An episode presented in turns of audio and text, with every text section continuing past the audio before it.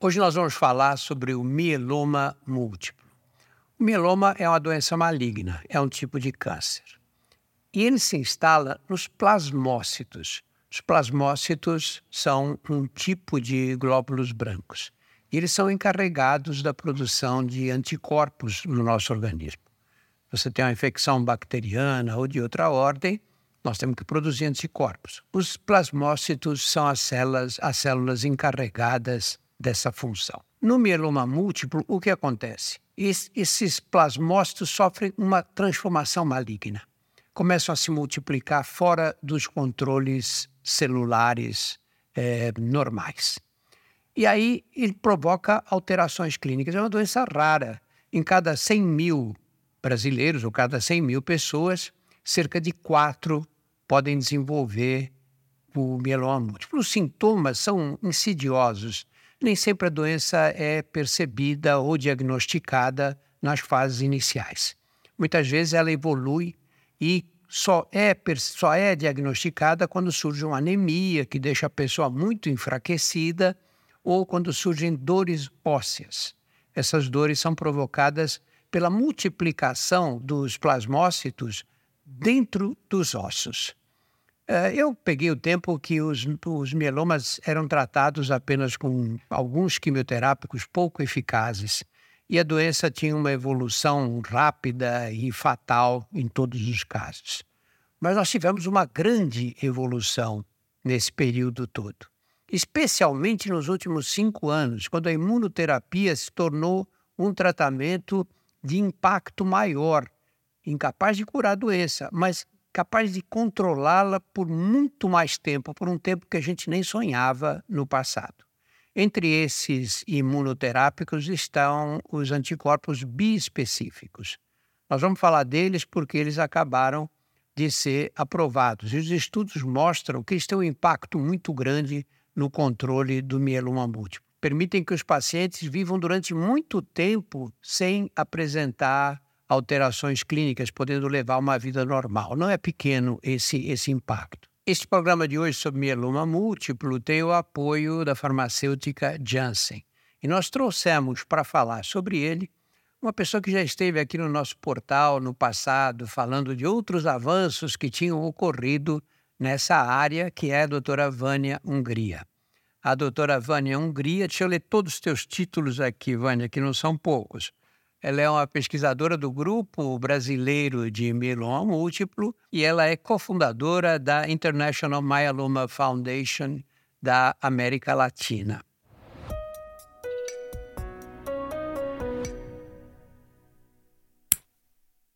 Vânia, vamos começar é, fazendo assim uma, um resuminho bem simples. Você teve aqui já é a terceira vez, não é? Agora. E nesses anos todos, que aconteceu de revolucionário no tratamento dos mielomas? Primeiro, quero agradecer muito, Drauzio, de estar aqui em tão pouco tempo poder contar uma história que está avançando tão rapidamente. Eu realmente lembro muito bem da nossa primeira entrevista que a gente focou muito no diagnóstico dos pacientes. Já falamos de tratamento, já com alguma esperança. A segunda vez já falamos de outras, é, de, de tratamentos e de, de sempre realmente de avanços, né? De avanços tal.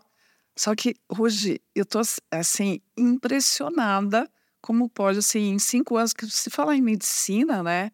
É, cinco anos, né? Olhando para trás, quanto tempo levamos para desenvolver tantas coisas e agora em, em tempo tão rápido eu, eu consideraria recorde em cinco anos a gente ter avançado tanto, né? E, e muito da imunoterapia. Eu sempre olho para você e penso muito que você assim sempre foi um professor, um expert e a imunologia sempre foi muito seu foco, né? Então me dá me dá mais prazer ainda de conversar com, sobre isso com você. E, e no mieloma a gente conhece muito da doença, muito é, a biologia melhorou muito e, e como a questão do sistema imune no mieloma múltiplo hoje é muito melhor conhecido, né? Então o, desenvolvimento dessas drogas foi muito baseado nisso, né? Então, os anticorpos monoclonais hoje na, já, já estão incluídos na primeira linha de tratamento. Eu me lembro que eu contei histórias do mieloma para você quando eu comecei a tratar de mieloma na década de 80 na Santa Casa, que a minha preocupação era da qualidade de vida para os pacientes, não tinha tratamento. E hoje a gente fala de cura do mieloma, a gente já discute a cura do mieloma, né? Então, eu fico muito feliz porque eu acho que a história do tratamento do mieloma mistura com a minha vida, sabe? Claro. Com a minha história de vida. Então, eu fico assim muito feliz de hoje poder estar tá falando de anticorpos biespecíficos, por exemplo, que eu considero uma molécula, uma imunoterapia muito inteligente, né? E que aqui no Brasil, que aliás aqui no Brasil a gente tem conseguido aprovar muito eh, rapidamente as drogas diferentes de antigamente, né? Que levava anos para no Brasil. A gente tem medicações que foi aprovada nos Estados Unidos que demorou 11 anos para ser aprovada no Brasil. Agora tem medicações que a gente já, até ou concomitante chegamos a ter é, aprovações até de combinações antes de Estados Unidos, Europa e agora anticorpo bispecífico que foi aprovado no Brasil em março e nós vamos ter acesso a essa medicação. Eu acho que o conceito de anticorpo específico já é popularmente reconhecido. É um anticorpo que age especificamente num ponto da molécula alvo, né? molécula que ele quer atingir. Agora, né, explica o conceito de anticorpos biespecíficos. Na minha empolgação, eu ia explicar sobre o anticorpo específico, mas vai misturando com a minha empolgação da história.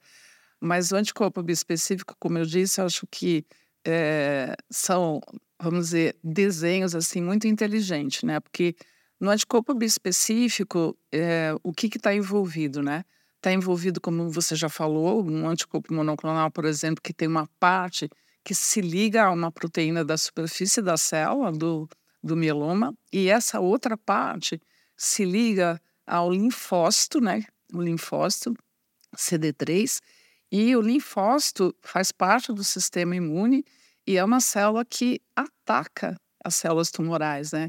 Então, com o anticorpo bispecífico, uma parte se ligando a, a, a esse matador, esse linfócito que vai fazer o ataque, as células do mieloma, nessa aproximação, que vai levar a destruição dessa célula do mieloma. E por isso fazer eu... uma analogia aí? Deve. Quer dizer, o, o monoespecífico, o anticorpo monoclonal clássico, né? É. O, ele vem e se liga na célula do mieloma. E aí ele provoca a destruição dessa célula. Esse eu poderia comparar um garfo de dois dentes. Um gruda na célula, outro gruda no linfócito. E traz o linfócito que ele passa a usar como anticorpo monoclonal e também joga o linfócito para destruir. Os linfócitos são células do sistema de defesa, é claro. Então, vale essa analogia? Não? Total, total. É uma molécula assim muito inteligente. Inclusive já tem desenvolvimento até triespecífico, né? Bom, enfim, eu amo esse seu essa sua empolgação é porque está assim nos estudos qual é o impacto que esses anticorpos biespecíficos têm tido na evolução do mieloma? Então, como você sabe, nos estudos clínicos, normalmente com uma molécula nova, os primeiros estudos, fora os estudos de os primeiros estudos de segurança, etc e tal, esses estudos vêm para pacientes após várias linhas de tratamento, né? Os pacientes que já receberam tratamentos anteriores com outros grupos de drogas, com inibidores de proteasoma ou com imunomoduladores, com outros quimioterápicos, com outros anticorpos monoclonais, esses pacientes, quando recaíam, principalmente depois de três, quatro linhas de tratamento, pacientes até com seis, oito linhas de tratamento, esses pacientes tinham pouca possibilidade é, terapêutica, que a gente até costuma dizer que são pacientes com, que têm uma necessidade médica não atendida. Então, nos estudos com biespecíficos e esses biespecíficos como monoterapia, eles aumentaram muito o resultado, enquanto os pacientes já não tinham tantas possibilidades terapêuticas, tinham uma sobrevida menor do que um ano, com os biespecíficos você agora tem respostas que você não tinha antes, aumentou a sobrevida de progressão, aumentou a sobrevida global. É, bom, enfim, sobrevida de progressão é o, é o, tempo que o paciente fica livre da doença, né? E aumentando a sobrevida dos pacientes com qualidade de vida. Não? Né? Agora, tudo isso como um tratamento para essa linha de tratamento. E claro que todo o desenvolvimento de molécula agora está sendo testado em linhas anteriores, em linhas mais precoces do tratamento, né? Eles chegam a ser usados em primeira linha, quer dizer, um doente se faz o diagnóstico, pode usar? Então, ainda não. nesse momento ainda, inclusive a aprovação do anticorpo bispecífico é para pacientes que já usaram essas três classes de drogas: anticorpo monoclonal, inibidor de proteasoma e imunomodulador. Então, tá, a aprovação é para essa situação. Mas a gente tem vários estudos clínicos para linhas mais precoces de tratamento e, inclusive, com combinações da medicação. Eu acredito muito que, que essas medicações venham para linhas mais precoces também do tratamento. Só uma explicaçãozinha só rápida. Esse procedimento que a doutora Vânia está descrevendo é comum na oncologia. Porque você tem uma droga nova. Você primeiro tem que ter certeza que essa droga tem ação. Né? Então, quando é que você vai usar? Vai usar naqueles pacientes que já testar, já foram tratados com diversos grupos de medicamentos, tipos de medicamentos, e não responderam mais. Aí você testa a droga. Quando ela funciona nesse grupo, tratado, às vezes tratado pesadamente mesmo, você aí tenta testar, começa a testar para fases mais precoces. E aí é isso que a doutora Vânia está se referindo. Quando você tem esses casos na prática, pega os pacientes, já foram submetidos a diversas linhas de tratamento, são resistentes, e aí você inicia esse tipo de anticorpo bispecífico. A sobrevida pode ser medida em, em quanto? Em meses, dias, anos? Não, eu, eu, em anos, né? Eu penso em anos, penso em cura. então, eu acho que nesse momento, como a medicação, essa molécula está sendo utilizada para pacientes que já fizeram várias linhas de tratamentos, a gente tem tido uma resposta realmente é, muito boa. Quando eu falo resposta muito boa, Drauzio, nós não tínhamos antes é, pacientes que tivessem respostas tão profundas, quer dizer, que realmente entrasse numa remissão profunda e, que, e duradoura. E é isso que nós estamos encontrando com anticorpo específico. A resposta é profunda e duradoura. Agora, a gente sempre sabe que o paciente que é recaído depois de várias linhas, ele teve uma evolução da doença, ele teve uma evolução que a gente chama de clonal, quer dizer, esses plasmócitos podem ter surgido outros clones, que você sabe explicar melhor do que eu, entendeu? Ele pode ter, é, depois de muita, muitos tratamentos, o paciente às vezes tem um comprometimento maior, está mais velho e etc. Então, eu acredito que a gente está tendo esse recurso muito bom para essa situação e talvez uma combinação dessa, que é isso que está sendo testado hoje, uma combinação dessa com uma, a imunoterapia com vários alvos nas linhas mais precoces, a ideia é curar o paciente com mieloma. Então, a gente acredita que todo, com todo esse arsenal de imunoterapia trazido para as primeiras linhas de tratamento, a gente possa curar os pacientes com mieloma múltiplo. Responde uma coisa. Eu tratei muitos casos de mieloma, porque eu sou aquela geração de oncologistas que nós tratávamos tudo. Né? Eu não tratava leucemias, só o resto a gente tratava. Foi o início da oncologia clínica, né? Eu peguei bem esse comecinho. E, e, e a evolução natural do mieloma era doente que vinha, tinha dores ósseas, e você fazia o diagnóstico, o exame de sangue permitia fazer o diagnóstico. Né?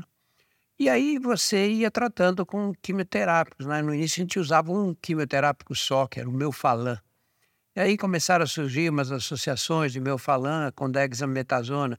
E esses doentes depois foram, nós fomos tendo um pouco mais de drogas nesse arsenal terapêutico e esses doentes foram vivendo mais. Mas a qualidade de vida, em geral, era ruim, não é? Vinham com dores, vinham com anemia, dependiam de transfusões de sangue, evoluíam com insuficiência renal, é, muitos deles acabavam tendo que fazer hemodiálise.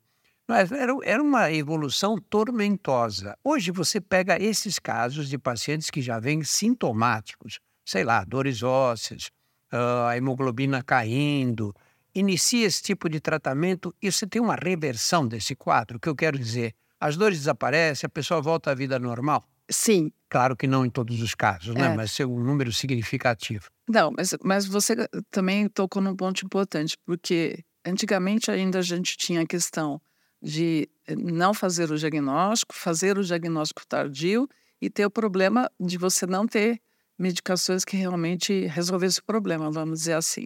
Hoje, o que a gente tem? Infelizmente, a gente ainda tem uma demora para fazer o diagnóstico, que os sintomas do, dos pacientes com mieloma, muitas vezes as pessoas penso em outros diagnósticos, eu não penso em mieloma. Então, a gente, infelizmente, nós ainda temos esses pacientes que o diagnóstico é feito tardio.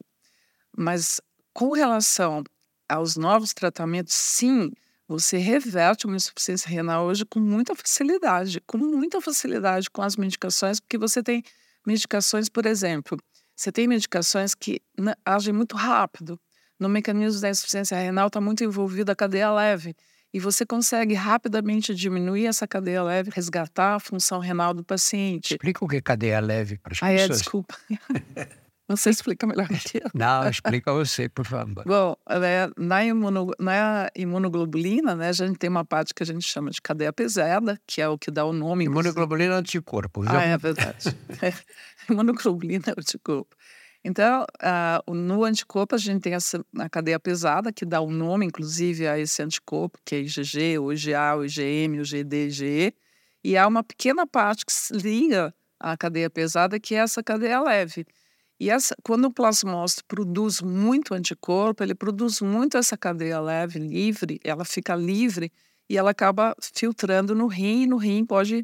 É, paralisar, né? É, paralisar o rim e levar à insuficiência renal.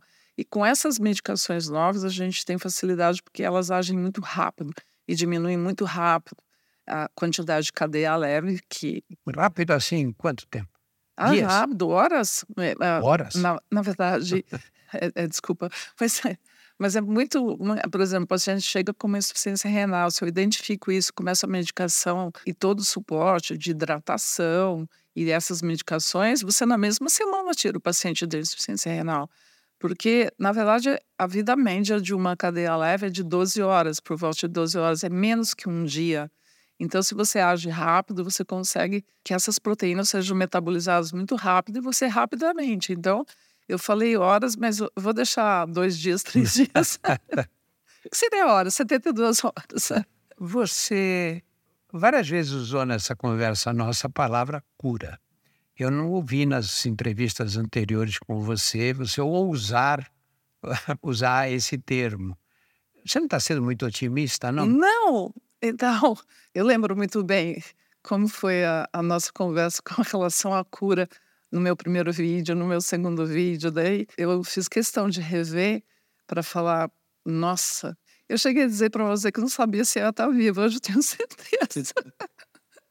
Quer dizer, é, Acho que tenho certeza no sentido de que, obviamente, estou mais velha, mas eu estou acreditando que está muito próximo tudo isso. Sabe por quê? Porque a gente tem dado real disso, né? Por exemplo, mieloma é uma doença muito heterogênea, né? Drauzio, acho que a gente tem muito para aprender, para a gente também separar o que é uma doença de bom prognóstico, que não é de bom prognóstico. Acho que tem muita coisa envolvida aí. E isso é uma coisa que nós estamos estudando muito para entender por que, que um, um, paciente vai super bem e outro paciente não vai tão bem com o mesmo tratamento? Ok, se a gente separar hoje, se você estudar pacientes, é, vou dar um exemplo, que esse é um dado de literatura e um dado apresentado recentemente em congresso. Um paciente acima de 65 anos, que tem um risco estándar de mieloma, o estadio inicial, esse paciente já cruza aquela linha de mortalidade de pacientes da mesma idade, mesmo sexo, mostrando o quê? Que tem muito paciente que não está mais morrendo de mieloma, mas sim de outra coisa, entendeu? Isso é, claro, cura, concorda? Tem várias definições de cura e uma delas é essa. Se você tiver uma grande parte dos pacientes de mieloma morrendo de outras doenças, como hipertensão, diabetes, enfim, outras comorbidades, esse paciente não está morrendo de mieloma. Eu acho que a gente já tem uma fração, sim, de pacientes com mieloma que já morrem de outras causas, Acho que tem muitas coisas ainda para a gente identificar, mas eu tenho o maior prazer do mundo de, depois de tantos anos na área, ter muitos pacientes antes. Eu falava que tinha paciente, é, com, muitos pacientes com sobrevida acima de 10 anos. Hoje eu falo de 15, falo de 20 anos. Eu não podia imaginar isso quando eu tratava os pacientes também, como eu falei para a Dinisson, entendeu? entendeu? Quando eu tratava, eu não podia imaginar que pudesse viver cinco anos comigo. E eu posso dizer para você que é, é, um prazer enorme estar tá convivendo com isso e convivendo com, com todos esses pacientes já há tantos anos é, e com uma qualidade de vida, porque isso foi, é, até queria complementar, quando você comentou que quando você tratava os pacientes, eles tinham uma condição clínica muito ruim e tal. Acho que é mais do que isso, porque eu respondi para você que a gente consegue reverter esse quadro clínico do paciente, mas eu diria mais: os pacientes hoje fazem um tratamento, estão trabalhando, entendeu? Porque muitas vezes eram pacientes que precisavam ficar afastados do trabalho, porque era incompatível fazer o tratamento trabalhando. Hoje não. A maioria dos pacientes, principalmente os pacientes mais novos, claro, que estão trabalhando, que seguem sua vida, a maioria deles, eles deixam de podem deixar de trabalhar em algum momento que esteja mais suscetível, um paciente que fez transplante, isso, aquilo, mas a maioria dos pacientes estão com sua vida ativa, entendeu? Hoje, para você conseguir a aprovação de uma droga nova, é um sistema muito complicado, porque a sociedade exige que os medicamentos sejam seguros e eficazes. Sim. Isso não é fácil você mostrar na prática. Por isso são necessários grandes estudos com um número significativo de pacientes, acompanhados durante um tempo, às vezes longo também, não é?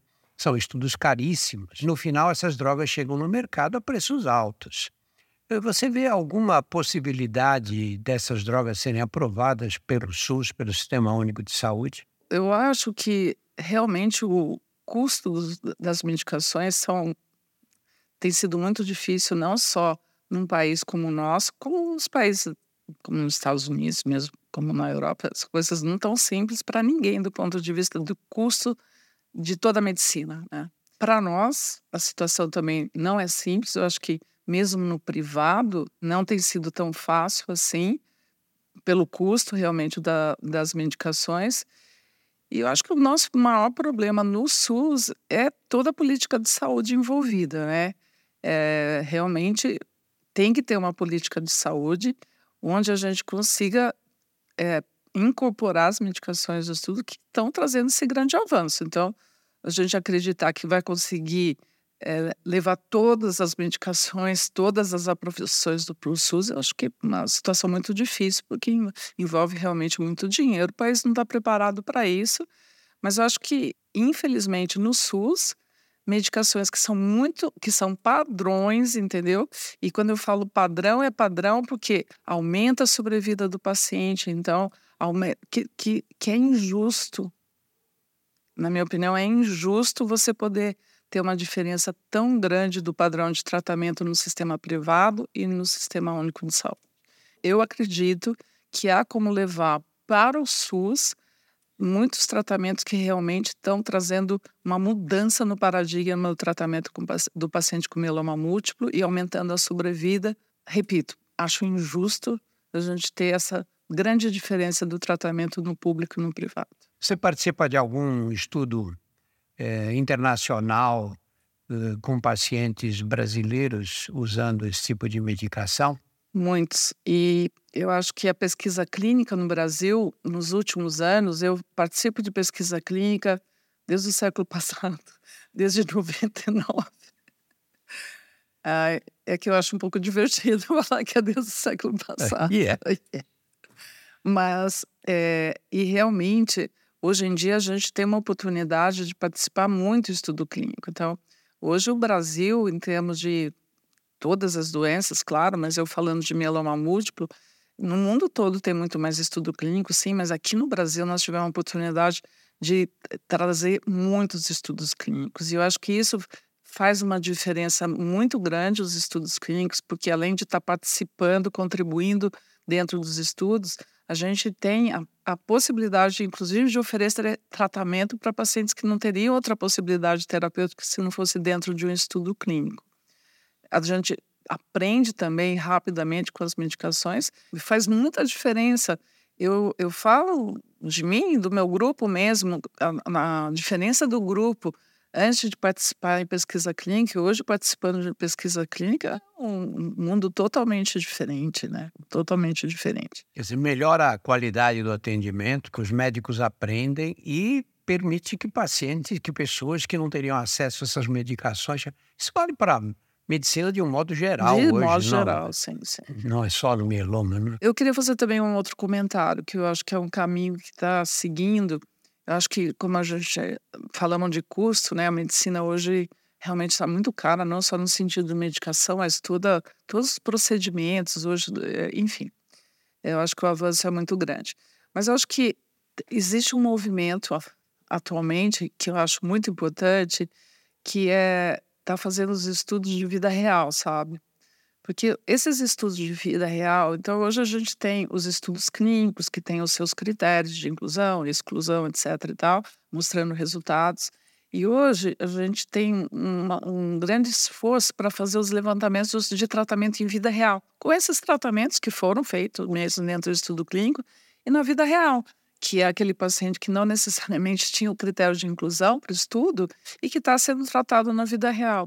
Isso acho que traz uma, uma luz também, sabe, Drauzio? Porque muitas vezes as pessoas falam, ah, não, desenho do estudo clínico pode ter favorecido de alguma forma. Não.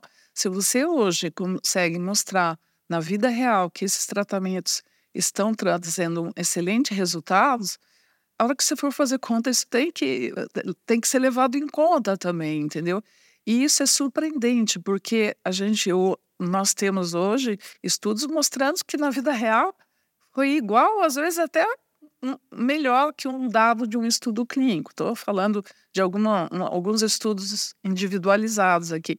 Eu acho que uma, outra, uma forma também de tentar resolver, uh, levar esse avanço para o SUS, por exemplo, como nós estamos falando, ou mesmo para o privado, esses estudos de vida real vão provar mesmo e mostrar o ganho que a gente está levando em termos de vida para o paciente, de qualidade de vida, de longevidade, etc. Então, esse é um desafio mesmo, eu acho que para todo mundo, o custo de tudo, mas estudar a vida real e os tratamentos na vida real, acho que isso vai dar uma grande diferença também nesse encaminhamento dentro da política de saúde.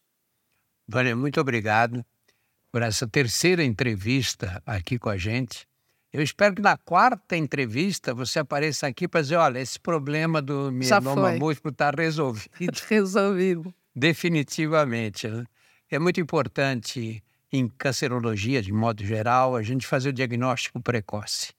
Então, é, no caso do mieloma, é absolutamente fundamental, porque é uma doença que, quando evolui sem tratamento, provoca complicações muito graves. Quanto mais informação você tiver a respeito dessa enfermidade, é melhor.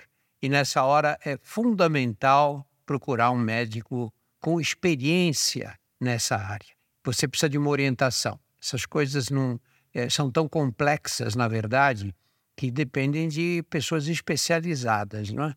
O diagnóstico inicial, o diagnóstico tem, deve ser precoce e os tratamentos encaminhados por pessoas que têm uma boa ideia de como eles funcionam. Muito obrigado, Vânia. Eu que agradeço.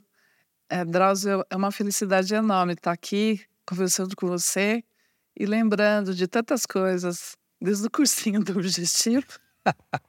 no passado remoto ano passado remoto, e ter essa conversa com você e participando de todos esses avanços. Eu tenho, assim, uma admiração enorme por você, pelo seu trabalho, e contar essa trajetória para você, para mim, é contar a história da minha vida. Eu fico muito feliz. É, muito obrigada. Fico feliz de ouvir, mas não esqueça que a próxima vez você vem aqui falar da cura definitiva. De deixa comigo. Nós acabamos de conversar com a doutora Vânia Hungria. Doutora Vânia é do Grupo Brasileiro de Mieloma e é da International Myeloma Foundation para a América Latina, é cofundadora. E ela trabalha também na Clínica São Germano.